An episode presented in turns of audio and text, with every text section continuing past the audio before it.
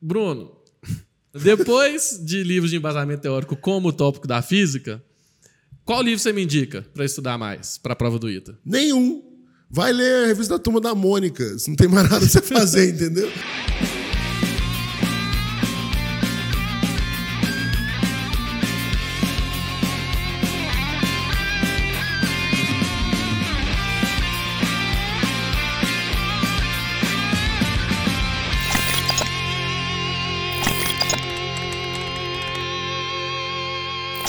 Boa tarde, galera. Bem-vindos e bem-vindas aqui ao podcast 800 no Enem. Eu sou o Bernardo Pena. E eu sou o Bruno Werneck. Aqui a gente discute estratégias para você mandar bem na prova e conseguir sua aprovação em tempo recorde. E hoje, Bruno, aqui, infelizmente a gente não tem a presença do nosso amigo Bruno Lopes, que está numa licença médica, mas está tudo bem com ele, gente. Pode ficar bem tranquilo aí. Ele está só fazendo check-up aí geral, deixando tudo certo para a gente manter, mandar a brasa em 2020 aí de estudar. Ele que esse ano tá ajudando a gente aí no, Bruno, no nosso curso. O Bruno sabe, podcast, cara bem legal. Manda aí um, um alô para eles. E hoje o tema, Bruno, é o seguinte: Física sem desespero, cara.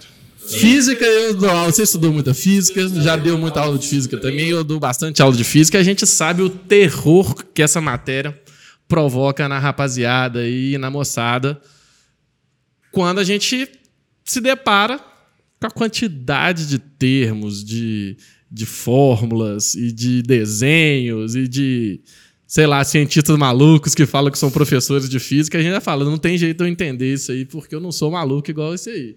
É. E aí hoje eu falei, ah, já que hoje eu vou conversar com o Bruno, vou trazer com ele a física e vou falar assim, nós vamos mostrar que é coisa de doido, mas não é de maluco.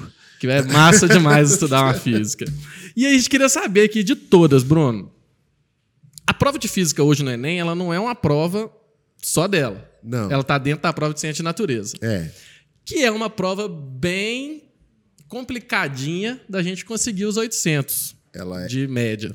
A ciência da natureza. Da ciência da natureza. Sim. Porque é muito... não depende só da física. Muito multidisciplinar. Isso, exatamente. Então, já que nós vamos falar de física hoje, o que, que eu preciso estudar, saber muito de física para ajudar a chegar nesses 800 da natureza? Entendi. É, é uma pergunta difícil assim de responder, né? Sim. Porque o que que o Enem fala sobre a física? Por que, que o Enem, o que que o Enem gosta quando fala de física, né? Ele quer saber a, a é, contextualização, né? Ele quer abordar problemas que fazem parte do nosso dia a dia. Então, dificilmente vai ter uma questão no Enem sobre física quântica. Uhum. Porque ninguém entende física quântica, né? É um negócio assim. É. Bem quase que inexplicável, assim. É difícil né, de entender e até de, e de explicar mais ainda. Né? Então, assim, o, o, Enem ele vai cobrar muito questões é, relacionadas à energia elétrica, porque você consegue com, falando sobre energia elétrica, você consegue abordar problemas sociais, você consegue abordar distribuição de renda, você consegue abordar a infraestrutura. Né? Então o Enem vai lá e coloca questões de, de energia elétrica. Né? Ele vai cobrar também questões de movimento, sempre tem mecânica básica. Né? É, outro assunto que vira e mexe aparece no Enem mas aí sempre contextualizado com outra coisa, com outro assunto é é termodinâmica, né? Movimento assim de, de ar, de, de fluidos e tal. É, hidrostática sempre aparece, né? Porque, porque por questões de vasos comunicantes. Então tem umas questões meio manjadas. Eletromagnetismo aparece muito pouco, né? Aparece conhecimento assim de você liga um motor, aí tem eficiência do motor.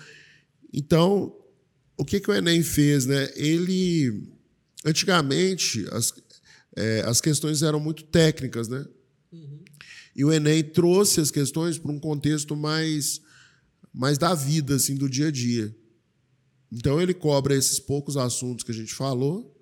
Né? Eu, não sei, eu não sei de cor. Talvez você tenha aí, seria bom você falar, se você tiver. Senão depois a gente olha e fala. Eu tenho, acho que na minha cabeça aqui já. Os assuntos que mais caem, né? Então, mas está nessa faixa, né? nesse grupo aí. É, são assuntos que, que fazem parte do dia a dia. E dia a dia é mecânica, um pouco de energia elétrica, que são coisas concretas que você enxerga. né? alguma coisinha de, de, de, de luz, de ondas, mas sempre conceitos básicos. Isso é que é mais importante, entendeu? São sempre conceitos básicos. Significa que você não precisa se preocupar tanto com cálculos avançados para resolver os problemas de física do Enem. Isso é muito bom. Isso é perfeito, na verdade, porque nas minhas aulas, você vê aqui no quadro, conversando com os meninos, é, a, o problema da física que todo mundo assusta. Ver se você concorda comigo, a gente pode até fazer uma pergunta. Não é a física. O problema de muita, muitas dificuldades dos alunos é que eles não traduzem o português para a física. Você concorda comigo? Você... Então ele vê lá as quatro, as três fórmulas de movimento retilíneo uniformemente variado e não traduz aquilo para o enunciado, não sabe qual usar, não consegue, como usar. Não consegue relacionar o problema que está sendo apresentado com as ferramentas que tem para resolver o problema. Tipo, ah, você está falando as fórmulas. Isso, exatamente. É, um problema de interpretação de texto, né? Primordialmente. E também é um problema de treino, né? Porque vão aparecendo várias questões que te colocam numa situação que você tem que usar aquelas fórmulas, né? Que você aprendeu. É, é interessante você entender o que significa a fórmula. Se você entende o que significa a fórmula, você já consegue é, é, fixar o conceito, porque a fórmula é uma síntese do conceito, né? Olha que interessante isso. A fórmula é uma síntese do conceito. Se você entende o conceito, fica mais fácil você entender a fórmula. Se você entende a fórmula, você consegue é, decorar aquela fórmula. Só que você não decora assim por decorar. Né? Você decora porque você entende o conceito, sabe o que, que significa.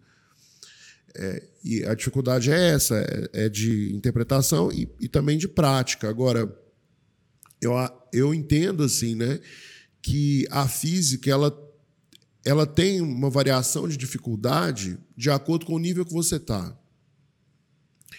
Então, por exemplo, quando você está começando a estudar física, é, entender o conceito não é algo muito complexo, porque os conceitos são simples no início.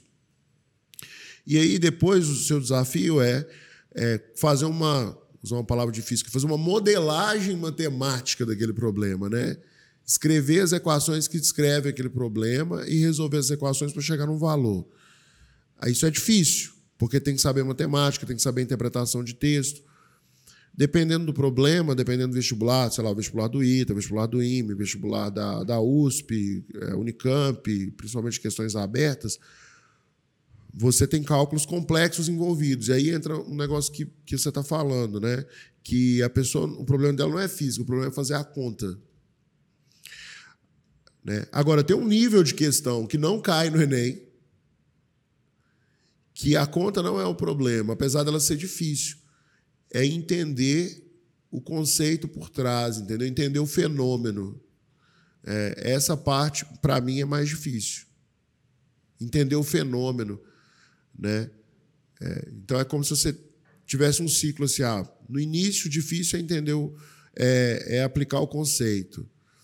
Aí depois fica, fica difícil é, resolver o problema matemático.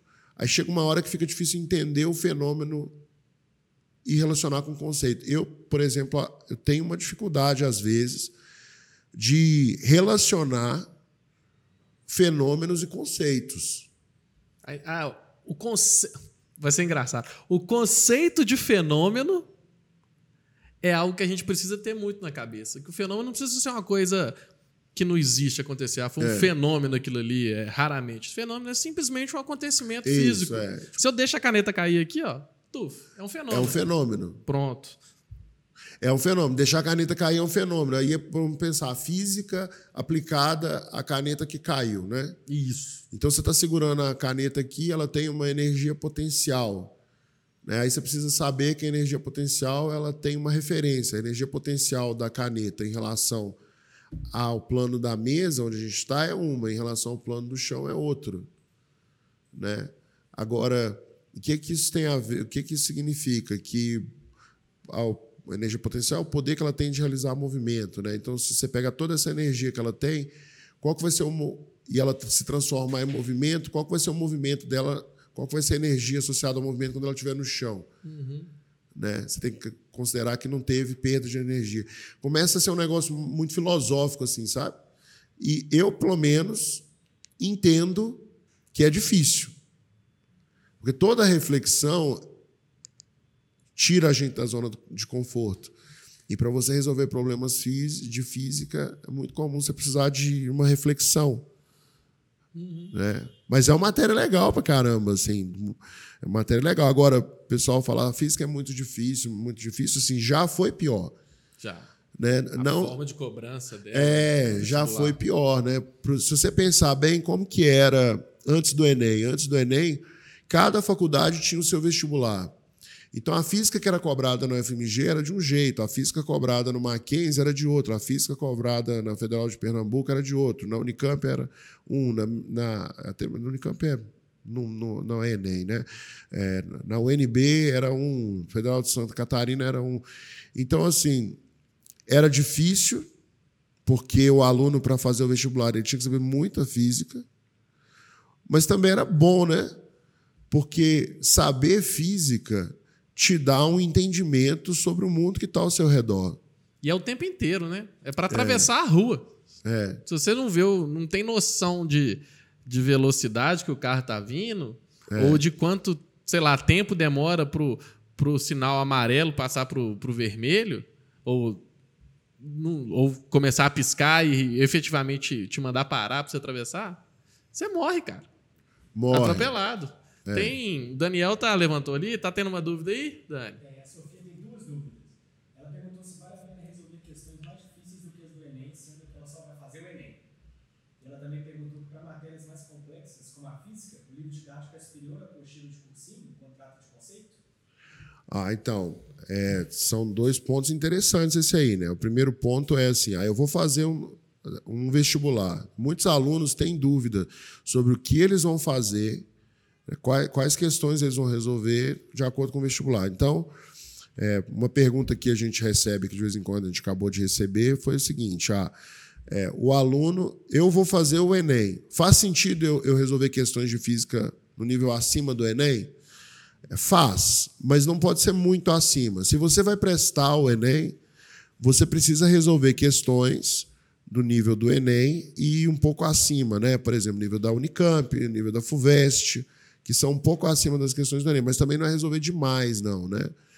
É, é importante a pessoa que vai que vai resolver, que precisa resolver a prova de física do Enem, a melhor maneira dessa pessoa se preparar para aquela prova, além de resolver as questões do Enem, é resolver questões de alguns vestibulares selecionados do passado. Por exemplo, resolver as questões do FMG é muito bom Resolver as questões da Federal de Goiânia, antes de ter o Enem, muito bom. Resolver questões atuais da Federal do Rio Grande do Sul é muito bom, da Unicamp é muito bom. Né? Agora, não precisa resolver uma questão do ITA, do IME, da AFA, para ir para o Enem. Né? E, e, e aí, mas o melhor, né? Então, resumindo, é isso. A pessoa precisa resolver questões um nível um pouco acima, só que nem tão acima assim. Mas não exagera, né? Senão Isso. viram areia movediza. Você começa a ser sugado por níveis de dificuldade que você não vai precisar e você perde o tempo. Você torna o seu tempo inútil muito grande. É.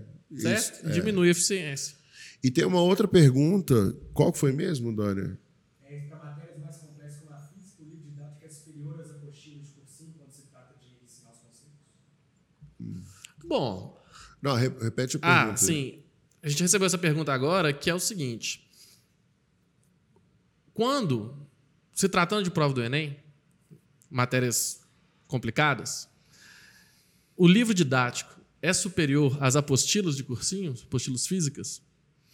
Cara, é, eu sou sou bem bem contra assim a pessoa estudar por apostila se ela tiver acesso ao livro, né? E hoje o acesso ao livro ele é até mais fácil porque tem um monte de lojas de livros usados, vende muito pela internet. E por um motivo muito simples, né? O, é fácil de entender. O livro ele é escrito por um especialista em escrever livro. E depois que ele escreve o livro, tem uma série de pessoas que revisam aquele livro, é, fazem revisão editorial, selecionam imagens, organizam texto. Tem uma, tem uma equipe cuja função da equipe é selecionar questões para colocar ali no, nos livros, né?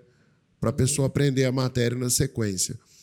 Então, assim, se a pessoa tem o livro, é melhor estudar para o livro. Porque qual é a diferença para a apostila? Na apostila, é, a preocupação é entregar uma apostila para o aluno, entendeu? Nem sempre as pessoas que estão desenvolvendo aquela apostila, é um negócio novo no Brasil ainda, tem, sei lá, 20 anos, que começou a ter apostilas boas, e ainda não são tão boas quanto os livros. É,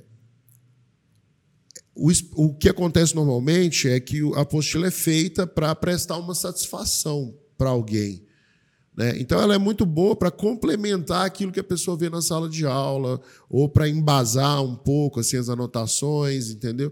A apostila sozinha ela não faz, não traz muito resultado. Né? Já o livro não, o livro traz o resultado sozinho, porque ele foi feito para a pessoa aprender sozinha, estudando por conta própria. Entendeu? Ótimo. Tem um questionamento que eu queria trazer para você, que você com certeza vai poder ajudar todo mundo.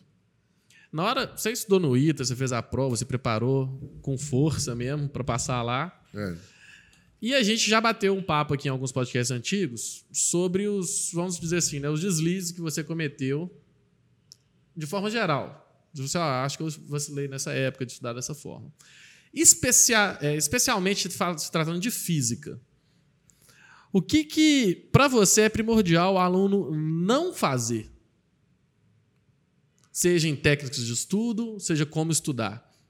Uma coisa que você sabe que vai dar errado na hora do estudo de física. Tá. Ah, entendi. Assim, o que, que vai dar errado, né, na hora que a pessoa estiver estudando física? Assim, o que, que se ela fazer, é a mesma coisa ela dar um tiro no pé, Isso, né? Isso, perfeito. É, é ficar preso em questões muito complicadas, né? Isso aí é, é é falta de sabedoria, né? Pra, uhum. pra gente ser assim bonitinho. pra é. gente ser bonitinho é. é falta de sabedoria, porque você vai ficar lá perdendo um tempão numa questão que é ultra difícil, que é a questão mais difícil do livro, que é a questão mais difícil da apostila. E tem lá um monte de questões que são ultra fáceis, né? Eu lembro direitinho na época que eu estava fazendo cursinho, apareceu. Teve uma Olimpíada de Física na época. Né? E o pessoal ficou super empolgado com aquela Olimpíada de Física. E, e, tinha um livro que, que falavam que era bom, que é um livro russo chamado Saraiva. Uhum. É um livro bacana e tal. E, e aí, todo mundo estava pegando aquele livro para estudar, né? De algum jeito. E eu, assim, ah, eu não posso ser diferente dos outros, né? Eu tenho que ser mais um, Maria vai com as outras. Aí eu fui lá, igual trouxa, né? Vou pegar esse livro aqui para estudar é. também, né? Eu sou bom em física, tiro nota boa no simulado de física, vou pegar essa porcaria aqui para estudar. O livro é muito bom, entendeu? Mas o propósito que tinha não servia. Aí eu peguei o livro para estudar e comecei a ver e eu li assim. E ele falou. E aí, como que o livro é separado? Ele tem as perguntas, aí depois ele tem as resoluções, né? Hum. Aí eu li o primeiro assim e falei: ah, esse aqui é difícil, né? Estava acostumado com o livro fácil. De cara, assim. É, a primeira questão do Saraiva é difícil. Eu estava acostumado com o livro que a primeira questão era fácil. Difícil, né? Deixa eu ver a resolução. Resolução, nossa, não consegui entender nem a resolução. Cara, cara, como que eu tô aqui tirando nota boa para o vestibular do ITA e eu não consigo entender nem a resolução desse livro, que é um livro de ensino médio da Rússia? Tem alguma coisa errada. Eu fui lá conversar com o professor, falei, cara, estou estudando isso aqui, peguei esse livro. Eu vi a jugular, é jugular que chama aqui? Ah. Eu vi a veia do professor saltando aqui assim, falando assim, cara, para de estudar essa porcaria. Esse livro não vai servir para nada para o seu vestibular, entendeu? Você consegue entender as resoluções do livro? Eu falei assim: ah, eu consigo entender algumas aqui que eu vi. Então já tá bom, não pega nele mais, entendeu? Eu que dou aula de física não sei quantos anos, ele não falou isso. Assim, nem eu consigo entender esse livro. E ele é professor, era professor de física, formado no ITA, parará, parará, parará, muito melhor que eu, assim, entendeu? Infinitamente. Uhum. Aí o que, que eu fiz? Eu poderia ter feito como os outros colegas, que não, vou continuar estudando o livro, o professor não sabe de nada. Eu falei, cara, eu tô aqui para passar no ITA, não tô com tempo para perder, entendeu? O cara falou que não é para estudar essa porcaria, eu não vou estudar. E eu larguei esse livro para lá e nunca mais peguei naquele livro. Né? Eu só peguei nesse livro para atender uma necessidade de mercado. É mesmo? É, na época, a gente estava tava na turma aí, era primeiro ou segundo ano, e tinha uns alunos assim estudando que Cara, era muito triste, assim, porque eles eram super esforçados e tal, mas estavam estudando totalmente errado, entendeu? E eles ficavam seguindo essa galera na internet que fala, ah, precisa fazer isso, precisa fazer aquilo. Uma galera que nunca passou em vestibular nenhum, que fica dando palpite errado. Aí a galera quer seguir os palpites errados. Beleza. Aí, não, porque não tem exercício difícil, que não tem exercício difícil, o simulado é muito fácil e tal. E assim, a média do simulado não era 95%, uhum. entendeu? Era 70%, e olha lá. Do né? cara que passou no primeiro ano, da galera que passou no segundo uhum. ano. Eu falei assim: ah, esse povo tá me enchendo o saco demais, entendeu? Aí eu mandei um e-mail pra galera e falei assim: galera, estão me enchendo o saco para colocar a porcaria de uma lista de exercício aqui, de, de exercício difícil de física, entendeu? É uma porcaria, não serve para nada. Mas como estão me enchendo tanta paciência, eu vou colocar. Só que tem um aviso: quem fizer pode ter certeza que está prejudicando a preparação, mas está aqui. Uhum. Tipo mãe, né? É. Você acredita que teve um monte de gente que foi fazer a porcaria da lista de exercícios? Tipo assim, falei para não fazer. Foi fazer a porcaria da lista de exercícios e ainda encheu a monitoria de dúvida. Não, porque eu tenho que aprender a resolver essa questão. E estava escrito, eu escrevi de vermelho ainda, sabe? Na plataforma. E no início, quem montava a plataforma era eu, da turma aí. Então eu escrevi de vermelho. Assim, ó, não é para fazer essa porcaria aqui, não serve para nada. Entendeu? Então, assim, esse tipo de coisa é falta de sabedoria, para não dizer outra coisa. A pessoa não pode fazer esses, essas paradas assim, senão ela não vai passar no vestibular nunca, entendeu? E, aí é isso, assim, não pode ficar perdendo tempo. Quem vai fazer o Enem tem que focar nas questões do Enem, fazer uns vestibulares mais simples e tal é, do passado, né, que são mesmo nível um pouco mais difícil do Enem.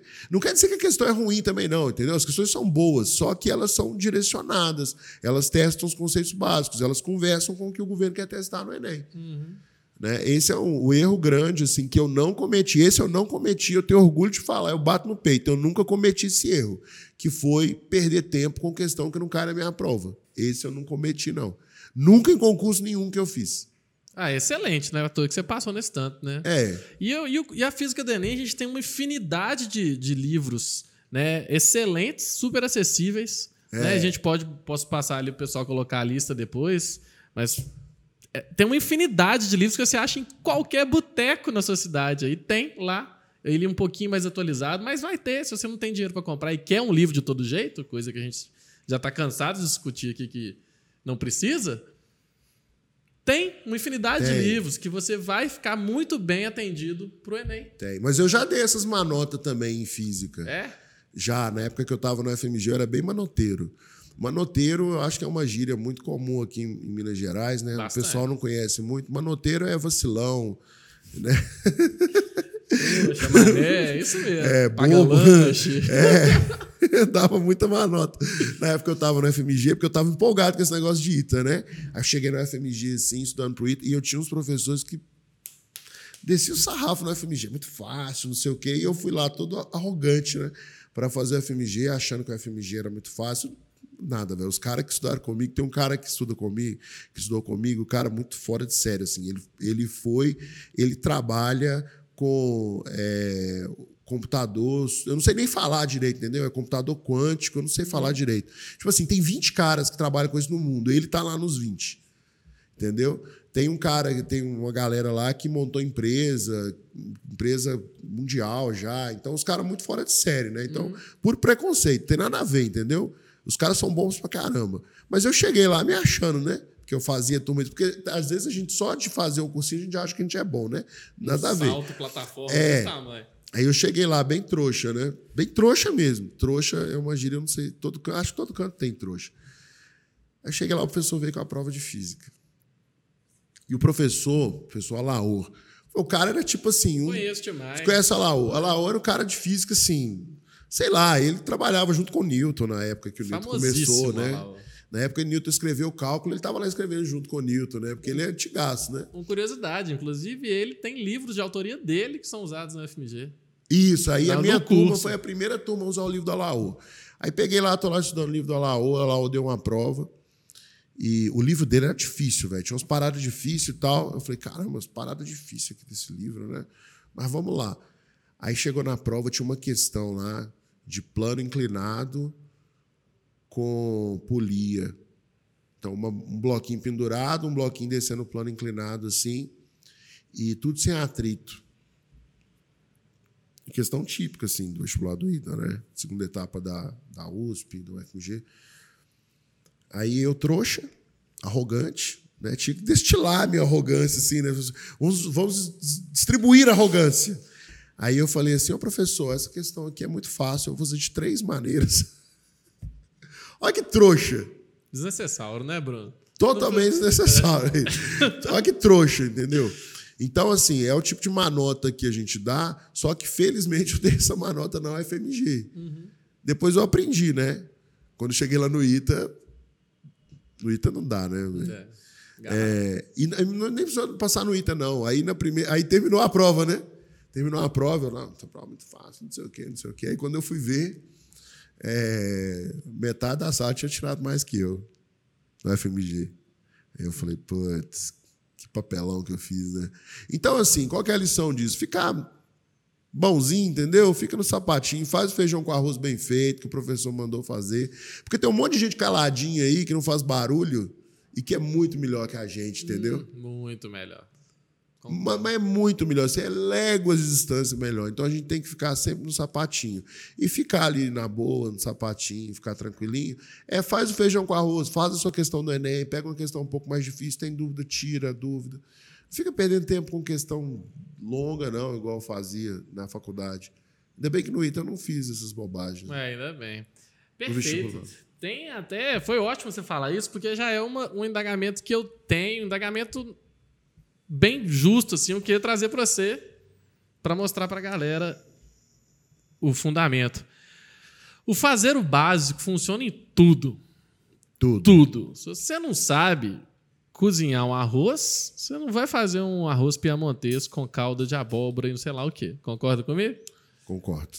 E aí, como que eu um, vou relacionar com um dos pilares mais fortes para se mandar bem no Enem, que a gente sabe que é a matemática básica.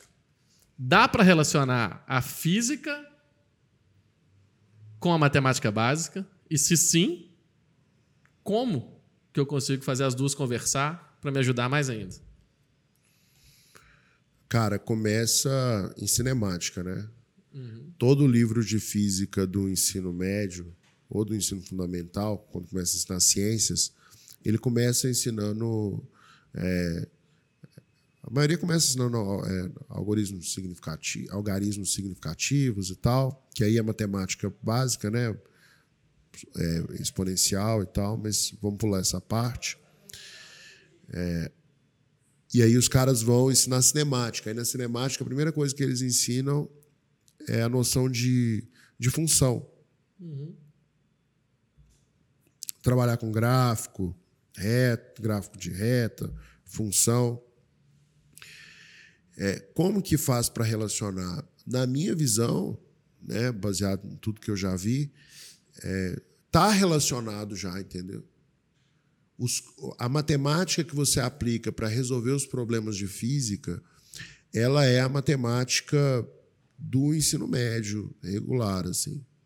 Então você, se você pega um livro de física do, do ensino médio, né, seja volume único ou três volumes, você pega uma coleção e vai estudando até o final, você vai interagir com a matemática básica muitas vezes. Você vai precisar trabalhar com frações, você vai precisar trabalhar com conversão de unidades, que é matemática básica, no final das contas, que é regra de três, né? Você vai precisar trabalhar com expressões numéricas. Então, é natural. É, onde que pode dar problema? que aí já não, na minha visão, não é matemática básica do Enem, né? Que é quando começam a aparecer as questões de, de física que tem relação com trigonometria. Aí sim aparece uma matemática um pouquinho mais complicada, que não vai ser cobrada no Enem, uhum. mas também não vai cair na prova de física do Enem. Eventualmente cai na USP, mas se a pessoa faz muitos anos de questões da USP, ela já manja também, entendeu? Porque as coisas vão aparecendo ali. Então, a resposta que eu tenho é que quem está estudando física vai naturalmente trabalhar matemática básica. Eu não sei se responde a pergunta que você falou. Responde, sim. E um adendo muito importante. A gente já conversou várias vezes sobre educação de matemática aqui. E a gente sabe que a, o conteúdo mais recorrente no Enem são as grandezas proporcionais. É. E ela. Você vê uma ligação tão forte como eu vejo das grandezas proporcionais com a física? Sim, para começar com conversão de unidades, né? Você tem que trabalhar grandezas proporcionais. Sei lá, um, um joule equivale a quantas calorias? Isso é uma regra de três. Né? Um quilômetro, você tem que passar de quilômetro por hora para metro por segundo, ou vice-versa. Isso é um, um trabalho de grandezas proporcionais, que é regra de três. Então tem essa relação muito forte. Né? Assim, antes de começar a estudar física ou química, antes mesmo, primeiro dia antes de começar, imediatamente antes, é, é bom o aluno revisar essa parte de grandezas proporcionais, né? que no final das contas é a regra de três. E, e brincar com essas coisas. Assim. Tem que entender que a, a, a ciência, né? a ciência. Eu vou falar mais das ciências exatas, que eu conheço melhor. Elas são. Elas são. Você tem que encarar como um brinquedo, entendeu? Como um Lego, assim, que você vai montando as partezinhas e de vez em quando você descobre uma pecinha que tem um encaixe diferente. Aí fica mais natural, né? Tem peça que não vai encaixar, mas provavelmente é porque está faltando alguma peça mais elementar. Assim. Aí você vai lá e busca aquela peça que está faltando. E vai e aí sua brincadeira fica cada vez mais legal, entendeu?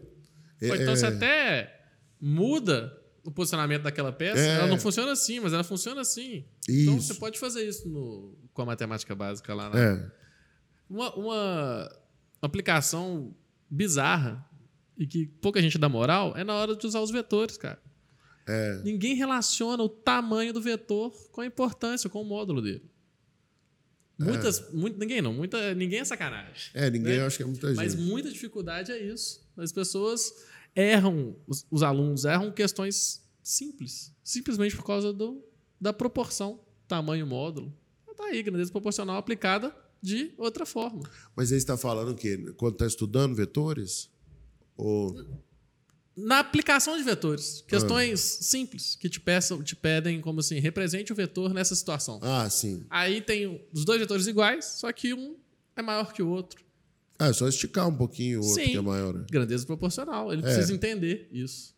E essas aplicações que eu vejo um, um abismo, às vezes. É, mas isso é falta de treino, né? É falta de treino, é falta de, de reflexão sobre o que está fazendo, assim, é, é um negócio até meio, meio triste, né? Porque acho que a nossa, a nossa sociedade ela valoriza muito pouco a educação, né? Mas não estou falando assim, ah, o governo não valoriza. Não, a sociedade mesmo valoriza pouco, né? É, Não, não briga assim para ah, essa escola é boa, essa escola é ruim. As famílias elas não estão tão preocupadas com isso quanto elas poderiam estar, né? Talvez se, se, se tivesse mais clareza do poder transformador da educação, as famílias se preocupassem mais, né? E também as famílias têm outras coisas para se preocupar que são necessidades mais básicas, né?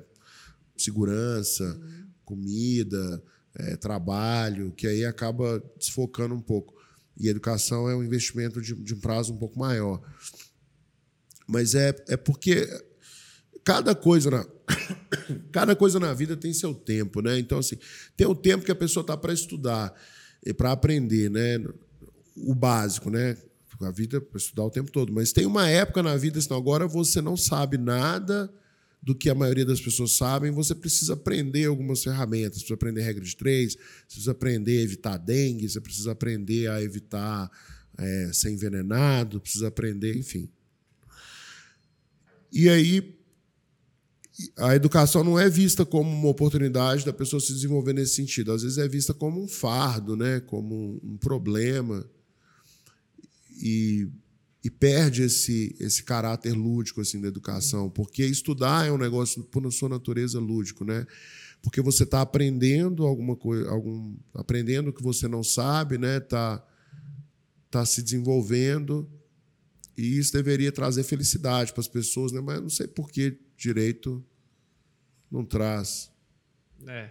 Esse caráter de reflexão aí é extremamente necessário mesmo. É, é em qualquer área que a gente vai estudar. Aqui nós estamos hoje falando de física. É, Né, que para nós hoje já se tornou uma diversão, inclusive. é, Tem gente que não é uma diversão, é um martírio danado. é. E aí entra num, num, num assunto que eu, que na verdade eu estava esperando, bastante ansioso chegar nele para eu enxergar a sua visão disso. Um, os maiores questionamentos que existe na física é: eu entendo a teoria, eu li, eu assisti a aula, eu entendi tudo que o professor faz. Ah. Só que eu cheguei lá, eu não consigo usar. Na primeira questão, eu já não consigo usar a teoria, não consigo interpretar. O que, que eu posso fazer? Bom, isso aí quer dizer que não entendeu, né? A primeiro passo. Né? Assim, a gente precisa fazer uma reflexão entre é, é sobre como que essas coisas foram desenvolvidas, né? É, como que porque houve um tempo que não existia física, não existia matemática, não existia química, não existia história. É, ou, aí foi desenvolvido e chegou hoje. Hoje a gente tem um conjunto de assuntos que são física, outro conjunto que são matemática. Agora, como que isso foi construído, né?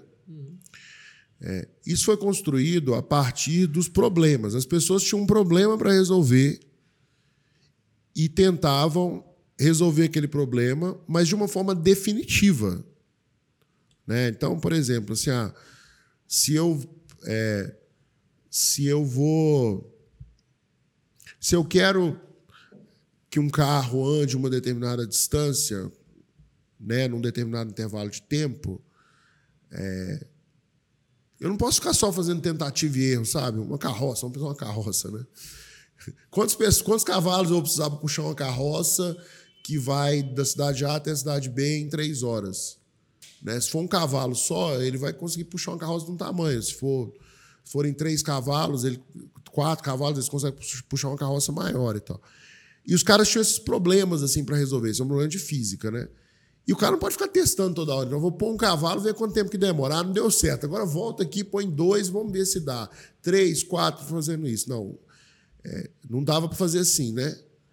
Aí os caras criaram uma solução para aquele problema. Uma solução definitiva. Que você fala assim: ah, eu quero ir da cidade A para a cidade B.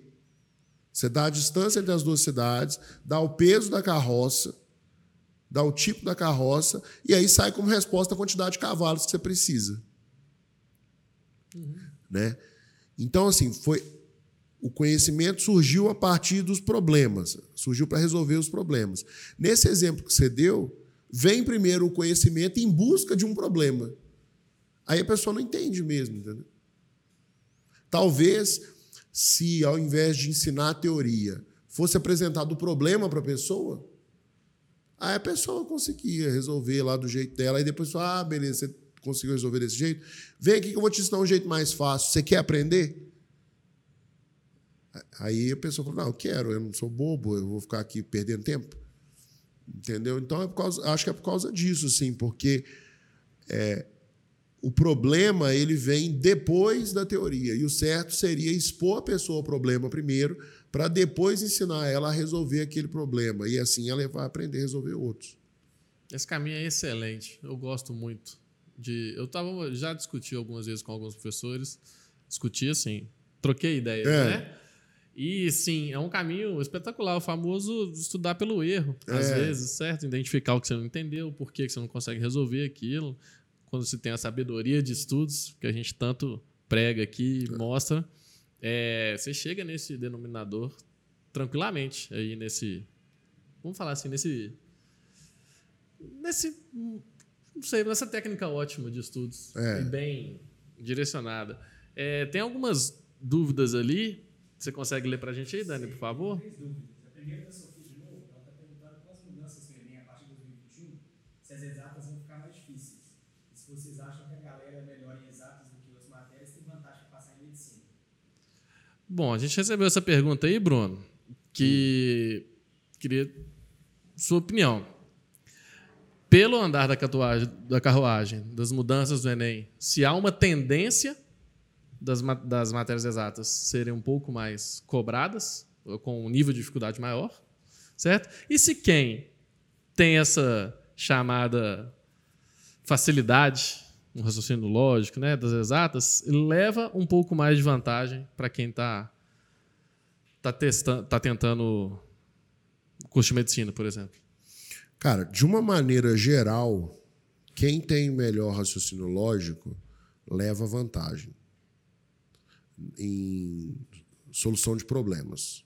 É, problemas é, analíticos, assim, determinísticos, problemas que não são problemas pessoais.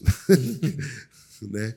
É, são inteligências diferentes. Tem, tem uma inteligência que eu vou chamar aqui de inteligência analítica, que é essa capacidade de resolver esses problemas que você escreve no papel né, e, e resolve. E tem a inteligência de relacionamento, né, de entender o outro, isso aí é uma coisa. Nós estamos falando aqui para fazer uma prova, né, uhum. que é um problema analítico. Então, de uma maneira geral, quem tem uma capacidade analítica maior tem mais facilidade, tem uma chance maior de se dar bem numa prova, qualquer prova, inclusive, principalmente de medicina que cobre esse tipo de questão e você tem que usar a capacidade de análise para escolher quais questões você vai resolver, a ordem que você vai resolver, para identificar alguns padrões, fazer associação entre o que está ali na prova e o que você já estudou. Isso aí, capacidade analítica ajuda bastante. É, então, se por si só, o pessoal já tem uma facilidade. E o principal sintoma de alguém que tem uma capacidade analítica melhor é facilidade em exatas exatas, redação também, linguagens, né? Porque, querendo ou não, é, uma, é mais ou menos exato ali a parte de escrever a língua, né? Uhum. Na comunicação. Né? Apesar de ser arte também, dá uma discussão boa. É, agora, mudando, com a mudança do Enem, a mudança do Enem, a gente não sabe o que vai acontecer, né? A minha aposta é que se o Enem quiser continuar com o caráter democratizador né, do, da educação que eles propõem fazer, ele não vai dificultar muito mais né, do que existe hoje. Talvez ele comece a fazer umas questões mais diretas, uhum. talvez aproxime um pouquinho mais da USP, mas assim, já já para as questões que são de ensino médio, o Enem não está tão longe da USP né? em exatas principalmente. Concordo. Então não, não, não, ve, não vejo assim que vai ter uma grande mudança, entendeu? Mas eu posso estar enganado, né? Porque a gente nunca sabe o que acontece lá na cabeça do. É, não sei nem falar o nome dele direito. É, do, do, do pessoal lá do, do governo, lá né? Governo, Mas não é porque é ele que está lá, ou porque. É. Qualquer pessoa que subir lá Isso. Vai a gente não vai conseguir falar nada tá na cabeça dela. Se eu subir lá, se você subir lá. Só apostas, um. né? É, a gente não sabe. Né? Aposto que a gente só consegue determinar algum rumo que talvez seja certo se a gente analisar o que é. aconteceu antes. Né? É, mas tem um jeito da pessoa não ficar à mercê disso, né? Tem. Porque, assim, o conhecimento, a física, a matemática, a química, elas não vão mudar, né? A, a matéria do ensino médio, assim, não vai mudar. Uhum. Né? É, nem pode, não dá para você ter um negócio que você ensina que muda todo ano, né, para as pessoas. Não existe isso não é, não faz sentido social, né, econômico. Então, assim, a matéria não vai mudar. Dado que a matéria não vai mudar, o jeito da pessoa não ficar à mercê disso é estudar direitinho. Que aí ela vai passar nas provas, tranquilo, entendeu? Excelente. Tá a terceira aí, ô Dani? Tem a segunda e a terceira. A segunda, o Carlos Eduardo está perguntando, depois dos livros para embasamento teórico, estilos tópicos de física, qual livro vocês indicam para o ITA? Nenhum. Não, a, a, pergunta foi. Faça a pergunta de novo aí, Bernardo. É o seguinte: o, o nosso ouvinte aí perguntou, Bruno, qual livro, depois de algum embasamento teórico, você indica para eu poder fazer a prova do ITA? Me dá um exemplo aí do que seria um livro de embasamento teórico. O Tópicos da Física, que ele disse. Então, a pergunta, repete a pergunta, por é. favor, incluindo essa parte de tópicos. então vamos lá, vamos voltar. Porque a gente Bruno, dá a resposta à altura, entendeu? Isso. Bruno, depois de livros de embasamento teórico como o tópico da física, qual livro você me indica para estudar mais para a prova do ITA? Nenhum. Vai ler a revista da Turma da Mônica. Não tem mais nada pra você fazer, entendeu? Porque, assim, a pior coisa que a pessoa pode fazer é pegar um livro mais avançado que o Tópicos da Física. Uhum. Isso é tipo assim, não, eu estou satisfeito, estou andando bem, agora eu quero dar um tiro no meu pé. Então, eu tenho duas opções. Eu vou dar um tiro no meu pé ou eu vou pegar um livro estrangeiro para estudar para o ITA. Assim, a chance de você passar no ITA, mesmo com o exame de saúde exigente, é, entre dar um tiro no pé e pegar um livro estrangeiro para ficar mais avançado do que o tópico da física, a chance de você passar no ITA, mesmo com o exame médico, é dando um tiro no seu pé, entendeu? Porque pegar um livro acima do tópicos da física para estudar física com o objetivo de passar no ITA só vai fazer uma coisa com você, te deixar mais burro. Né?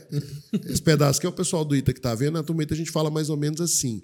Não vai adiantar em nada, vai te atrapalhar, entendeu? Se você quer passar, se o seu objetivo é passar no ITA e você precisa aprender física para passar no ITA, a primeira coisa que você deveria aprender é que você precisa fazer mais redação, porque tirar a diferença em física é muito difícil, porque a prova do ITA de física é a mais difícil do vestibular e o pessoal está muito bem preparado. Mas ok, vamos supor que você já seguiu o conselho de estar tá bem na redação. Porque redação, ninguém no ITA sabe escrever. A maioria do pessoal que entra no ITA é semi-analfabeto, entendeu? Assim, eu falo por mim. Então a pessoa tem que ter essa consciência, se ela souber redação, ela vai se diferenciar aí. E assim, se tiver algum iteano formado vendo esse vídeo, pelo menos 50% vão concordar, entendeu? É, né? É 50% vão concordar ou vai concordar? Vão. É? Então tá, tá vendo como que eu sou bom em português?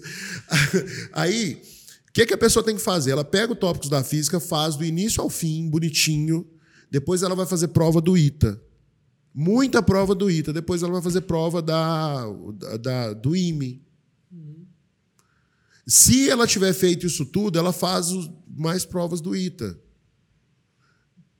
Sei lá, o ITA está aí tem muito tempo, tem pelo menos 50 anos de prova, é. tem para fazer. Mas não cai nessa é, armadilha de pegar um livro estrangeiro para estudar para a prova de física do ITA. Não vai servir para nada. A bala de canhão para matar uma formiga nesse caso é horrível. É não, não, péssima não, ideia. Não é uma bala de canhão. É uma âncora. É uma bala de canhão virada contra você, entendeu? Tem uma formiga na sua frente, você quer matar a formiga. Aí você pega a bala de canhão e vira para você. Você pega o canhão, vira para você e põe fogo nele. Aí vai bater uma bomba na sua cara. É aquilo ali que está fazendo, entendeu? Entendi. Ótimo. Tem mais uma aí? A terceira, Dan?